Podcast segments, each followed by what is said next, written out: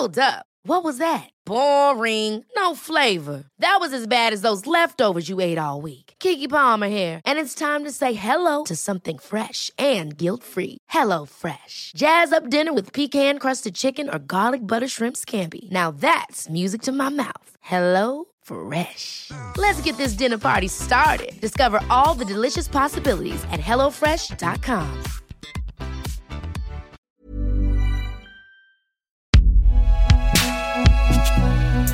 Ah, la fameuse binge audio. C'est donc vous dont tout le monde parle. Salut, c'est Thomas Rozek. Qu'est-ce qu'il reste d'une bonne histoire? Des décennies après qu'elle soit terminée C'est une question qu'on se pose régulièrement quand on a pour principale occupation de s'intéresser à l'actualité. Bien souvent, on est témoin, voire acteur d'un emballement, d'une frénésie qui semble saisir toute la presse, où se multiplient pendant un temps donné les articles, les témoignages, les récits. Et puis, ça s'arrête. L'histoire, comme on dit, retombe. Parfois, elle a tellement marqué qu'on y revient sans cesse, que régulièrement on la ranime. Mais c'est rare.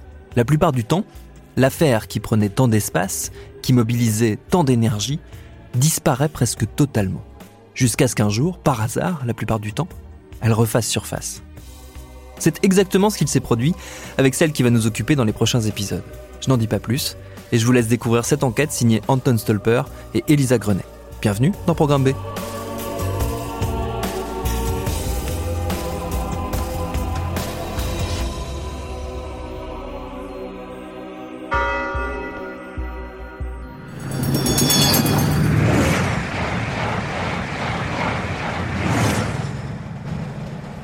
Ça vous est déjà arrivé de passer des heures à traîner sur les réseaux sociaux sans but précis? En avril 2021, je prenais un train pour aller à Toulouse. Je m'ennuyais un peu et je traînais sur Twitter. Alors d'habitude, je finis par éteindre mon portable en me disant que j'avais perdu mon temps, que je n'ai rien appris, probablement cramé un ou deux neurones. Mais ce soir-là, j'étais pour une fois assez content d'avoir traîné sur Twitter. Je suis tombé sur un tweet d'une blogueuse féministe britannique. Elle avait publié une photo accompagnée de cette phrase. Je voudrais préciser que quand je parle de femmes qui m'inspirent, c'est de ce genre de femmes que je parle.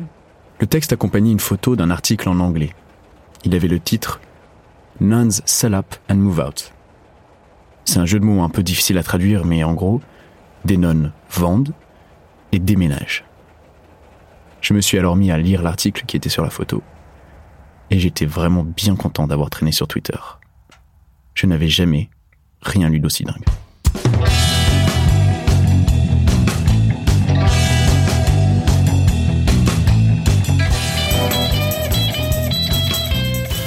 Bande de nonnes belges avec un goût pour le luxe ont vendu leur couvent dans l'ennuyeuse ville de Bruges pour déménager dans un beau château dans le sud de la France. La police est actuellement à la recherche de ces nonnes, des pauvres clercs qui ont obtenu plus d'un million d'euros pour la vente de leur couvent de 600 ans. Un juge d'instruction a pris l'avion pour les Pyrénées pour aller interroger les religieux. Elles auraient apparemment utilisé leur nouvelle fortune pour acheter des chevaux de course, une Mercedes à 170 000 euros et une ferme. Un convoi de deux voitures et d'une ambulance. Les avocats du Vatican et les développeurs immobiliers s'interrogent sur la légalité de la vente. L'enquête est centrée autour de l'homme à tout faire du couvent, Monsieur Ronnie Crabbe.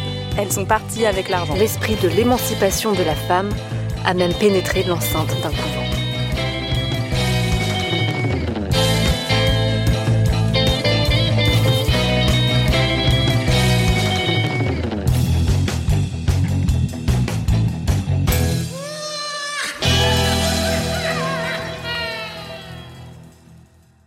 J'ai halluciné. Cet article datait du 21 mars 1990. J'étais même pas encore né. Et il racontait une histoire dingue. C'était l'histoire d'une bande de nonnes. Elles étaient de l'ordre des pauvres clercs. Elles venaient de Bruges et avaient effectivement vendu leur couvent vieux de 600 ans à un promoteur immobilier. Moi, je ne savais même pas que les nonnes pouvaient vendre leur couvent. Mais c'était la suite qui était encore plus folle. Elles avaient vendu le couvent pour 50 millions de francs belges, environ 1,3 million d'euros aujourd'hui.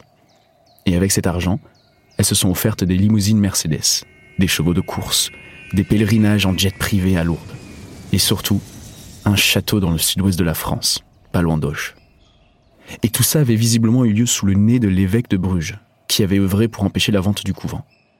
L'article citait le porte-parole de l'évêque, qui disait L'évêque était très surpris quand on lui a dit que les nonnes avaient subitement décampé.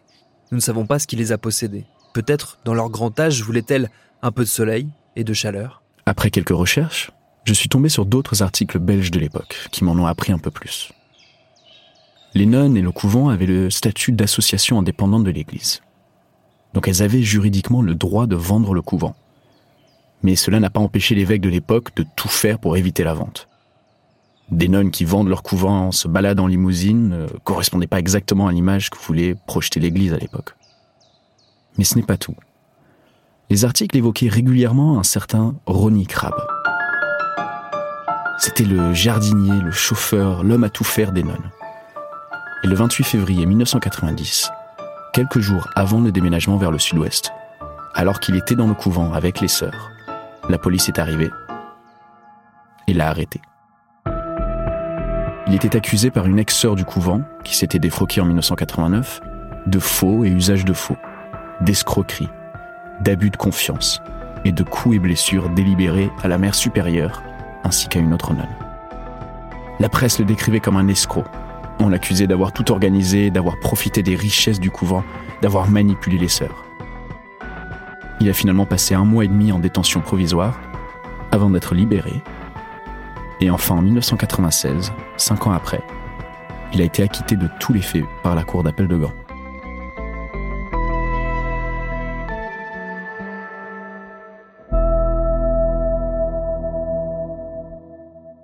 Ça ressemblait plus à un scénario de film qu'à une histoire véridique. Ça me paraissait tellement dingue que j'ai voulu à tout prix savoir exactement ce qu'il s'était passé. Et surtout, qu'est-ce qu'il restait 30 ans après? L'article a parlé d'un château qui était au bord des Pyrénées. C'est là que les nonnes auraient vécu quelques mois. Et en effectuant quelques recherches, je l'ai retrouvé. Il s'appelle le château de la Rochette. Il est situé pas loin du village de Pessant, dans le Gers, à une quinzaine de minutes d'Auch. Et pour savoir si tout cela était vrai, je me suis dit que c'était une bonne idée de commencer par y aller. Je suis en route pour un petit village qui s'appelle Pessant, dans lequel il y a à peu près 600 habitants. On est en plein décembre, mi-décembre, il fait 12 degrés. Euh, Pessant, c'est vraiment entre, entre Toulouse et Auch, donc c'est, on est vraiment en plein cœur du sud-ouest. Il fait euh, très très beau, il y, a les, des petites collines un peu partout qui ondulent et puis au loin on voit les Pyrénées. Vu qu'on est en décembre, elles sont toutes blanches, c'est très très joli.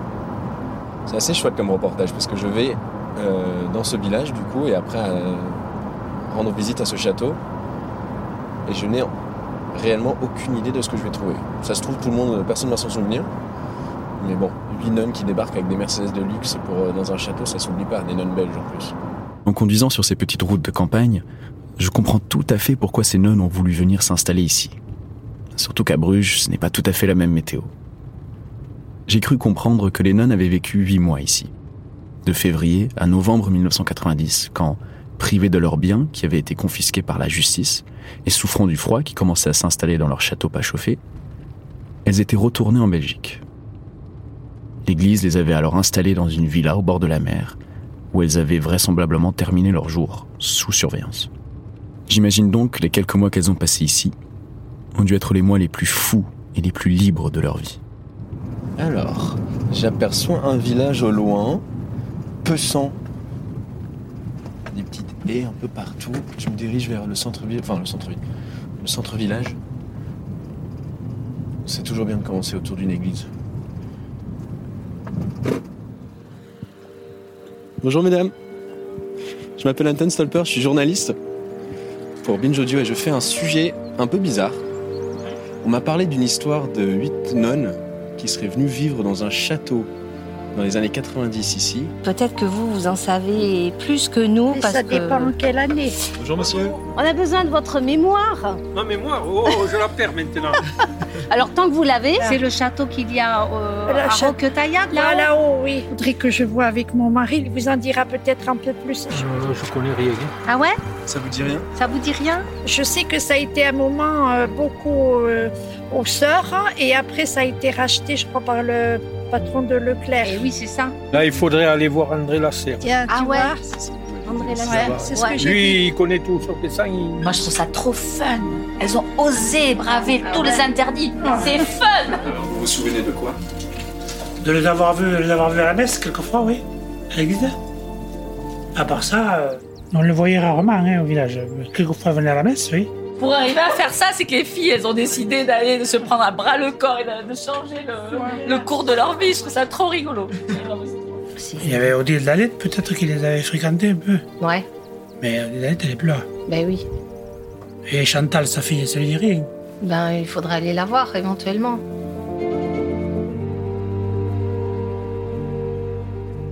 Bonjour madame.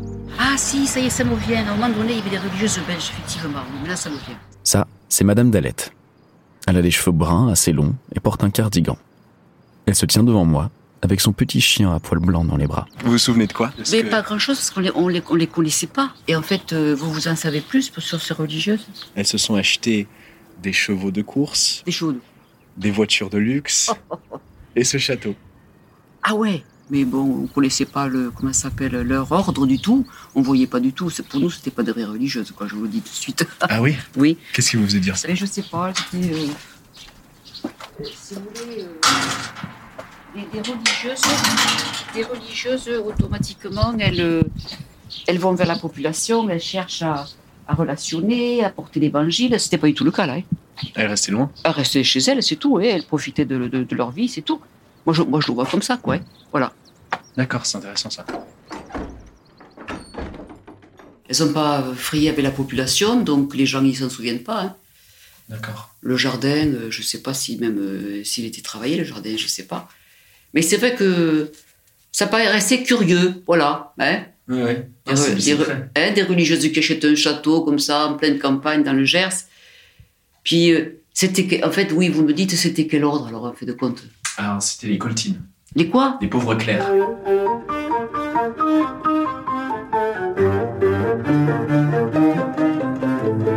Petit cours d'histoire. Ces religieuses faisaient partie d'un ordre assez particulier. C'était celui des pauvres clercs, des clarisses ou des coltines, au choix. C'était un ordre créé à la demande de saint François d'Assise au XIIIe siècle et qui se distinguait par ses pratiques très strictes. Les nonnes faisaient un vœu de pauvreté et ne sortaient jamais de leur couvent une fois qu'elles étaient rentrées. Elles dormaient dans des cellules et les seuls instants de convivialité étaient les repas qui se terminaient toujours par une séance de confession. Les nonnes se punissaient alors en se frappant pour se faire pardonner leurs péchés. Et si elles n'en avaient pas commis, alors c'était qu'elles mentaient, ce qui voulait dire double ration de coups de fouet. Si elles étaient malades, les nonnes n'étaient pas soignées, puisque les médecins étaient tous des hommes et n'avaient pas le droit de rentrer dans le couvent. C'est comme ça que des dizaines de nonnes sont mortes à cause de simples bronchites. Les seuls hommes autorisés à rentrer dans le couvent étaient des religieux. Et quand ils venaient, les sœurs devaient toutes se coucher à plat ventre et mettre un voile au-dessus de la tête. Ça s'est passé comme ça pendant des centaines d'années. Jusqu'aux années 60, quand le deuxième concile du Vatican s'est mis en place. À l'époque, l'Église catholique voulait se moderniser et voulait justement en finir avec ces pratiques qui dataient du Moyen Âge. On encourageait donc les nonnes à s'ouvrir, à se reconnecter avec le monde qu'elles avaient délaissé en rentrant dans le couvent.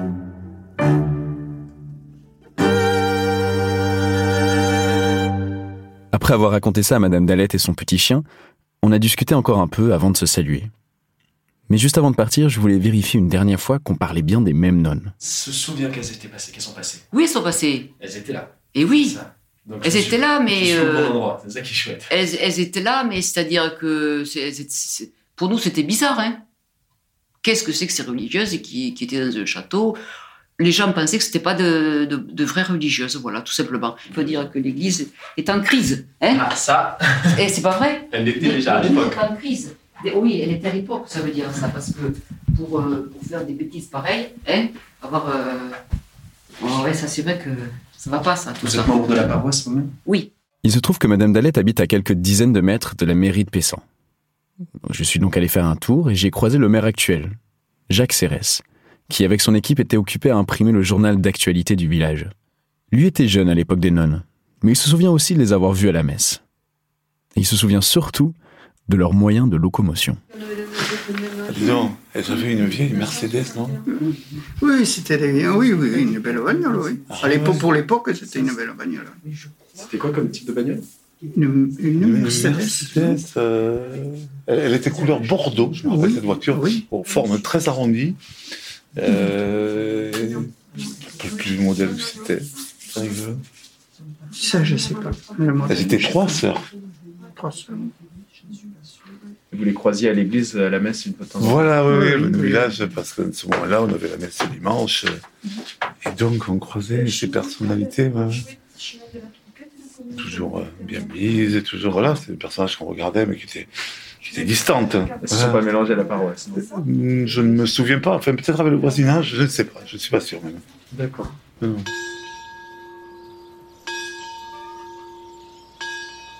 Au village, certains habitants s'en souviennent.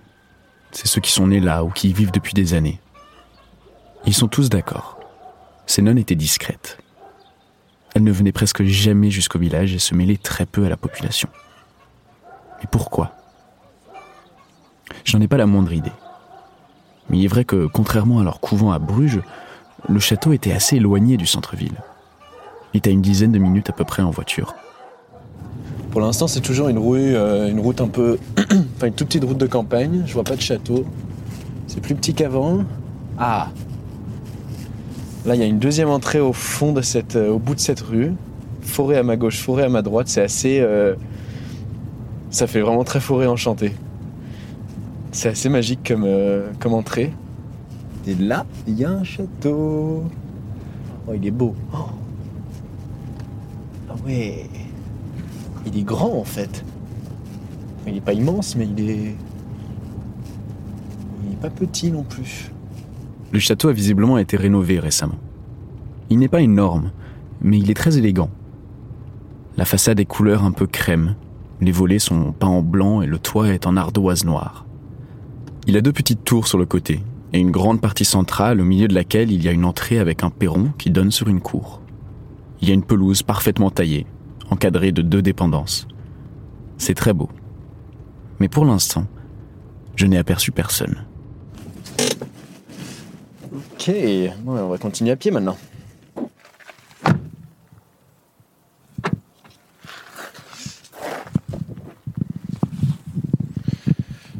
Alors, me voilà donc au château de la Rochette.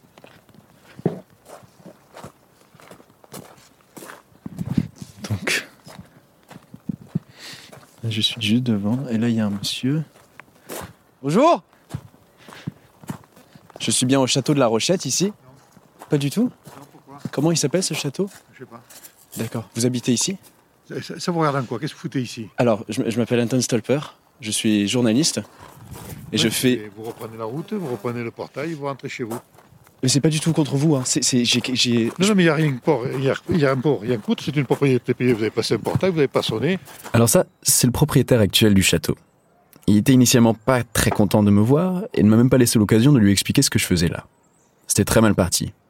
Heureusement, au bout d'un moment, après avoir engueulé son chien qui n'avait pas mordu le journaliste, je crois que c'était une blague, il m'a tout de même raconté ce qu'il savait. que vous, on vous avait raconté quoi?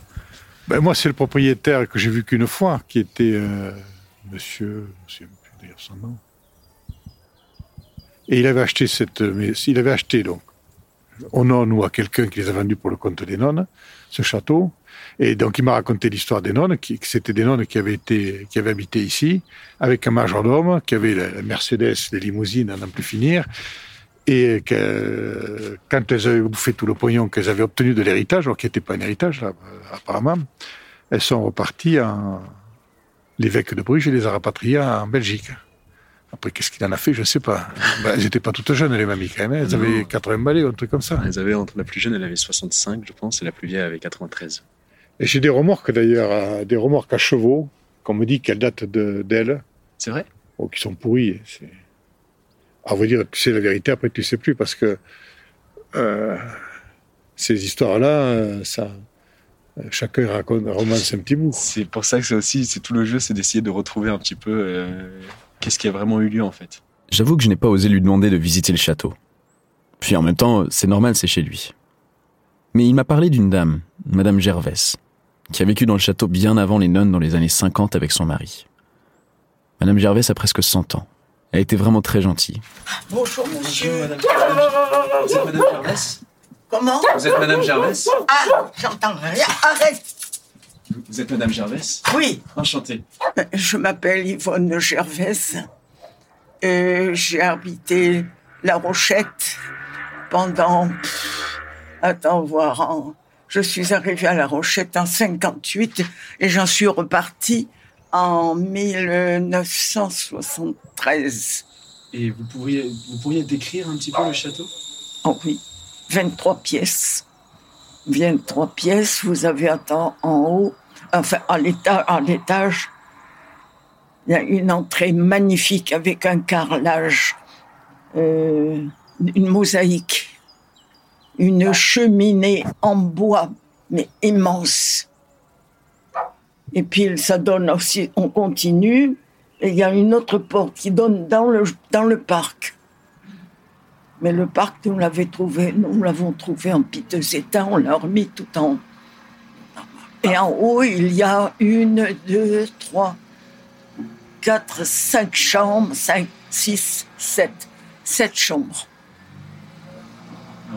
Voilà, un très beau château. Merci beaucoup, Madame. Je vous en prie. Je vous souhaite une très bonne journée. Fin de Eh journée. bien, moi, je vous souhaite de trouver euh, l'histoire des religieuses. Les nonnes avaient donc bel et bien vécu dans ce magnifique château de 23 pièces. Ça, au moins, j'en étais sûr. Cette histoire que j'avais lue sur mon portable dans le train, elle était vraie. Mais pour l'instant, je n'avais pas vraiment appris beaucoup plus en venant ici à Pessan. Les habitants n'avaient que quelques souvenirs de cette bande de nonnes qui sont reparties aussi vite qu'elles étaient arrivées et qui ne se mêlaient pas à la population. Il faudra continuer l'enquête ailleurs. Mais avant de repartir, j'ai frappé à deux trois dernières portes celle des maisons voisines du château. L'une d'elles est ouverte par Madame Rossello, qui à l'époque avait l'habitude de se balader sur les terres du château, jusqu'au jour où, Et oui, c'est vrai, on a su que c'était des nonnes de, je sais pas, d'Angleterre, ou je sais pas où, enfin de loin, Bruges, en Belgique. ou en Belgique, qui sont venues. Simplement là, c'était interdit de s'approcher, c'est-à-dire même en se promenant avec les chiens. euh, je rencontrais un monsieur qui m'a dit Ah non, non, vous venez pas jusqu'ici. Alors, bon, je suis repartie. Quoi. Un monsieur qui... Un monsieur qui, qui ça, je suppose que lui, il a traité l'affaire à la place des nonnes. Les nonnes, on les a jamais vues. Jamais, jamais, jamais.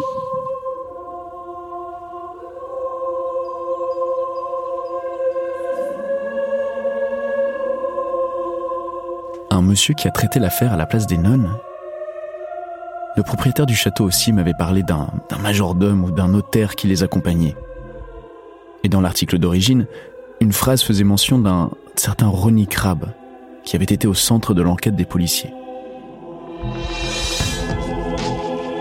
Était-ce lui qui avait interdit l'accès aux terres à Madame Rossello? Et puis, qui était-il au fait? Quel rôle jouait-il dans cette histoire?